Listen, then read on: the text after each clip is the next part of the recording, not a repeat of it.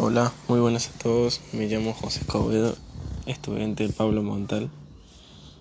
Y en este cuarto y último episodio del podcast Psicología en tiempo de cuarentena hablaremos sobre cómo está estructurado y constituido nuestro psiquismo. Comenzaremos hablando de la primera tópica freudiana. Empezaremos con el sistema inconsciente, que está separado del estar del pensar consciente. Es atemporal, no respeta en tiempos lógicos. También contiene contenidos reprimidos que provocan displacer al acceder a través de síntomas neuróticos, sueños, actos fallidos o chistes. Continuaremos con el sistema preconsciente, que está entre el consciente y el inconsciente, formado por pensamientos, sentimientos y fantasías.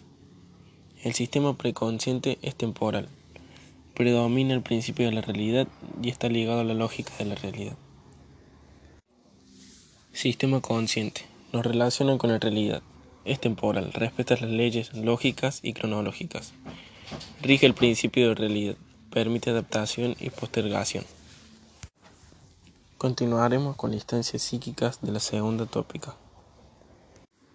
Comenzaremos con ello. Es el núcleo de nuestro ser una fuerza íntima y desconectada. Es primordial, en la primera instancia psíquica no tiene origen como el ICC lo tenía en la represión. El ICC no es solo ello, sino que está en cada instancia psíquica. Super yo prohíbe el goce, permitiendo la existencia del deseo. Tiene tres funciones. Prohibir juzgar la conducta conforme a la ley. Conserva la integridad física y psíquica exhortar al alcanzar el ideal, meta o modelo. Tiene etapas consciente e inconsciente. Parte de la ICC es el superyo tiránico, que se rige por la pulsión de muerte y genera autocausación, originando suicidios o asesinatos. Y vamos terminando con yo. Es mixto entre los CC y los ICC. Sus mecanismos defensivos son represión y resistencia, que está en lo inconsciente. Es la parte superficial de ello. Su personalidad es la sedimentación de capas de identificación con objetos amados. Su rol, toma decisiones, existe entre el mundo exterior y el interior.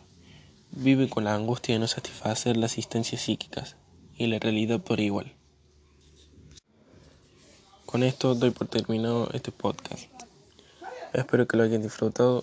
Muchas gracias por escucharme. Chao.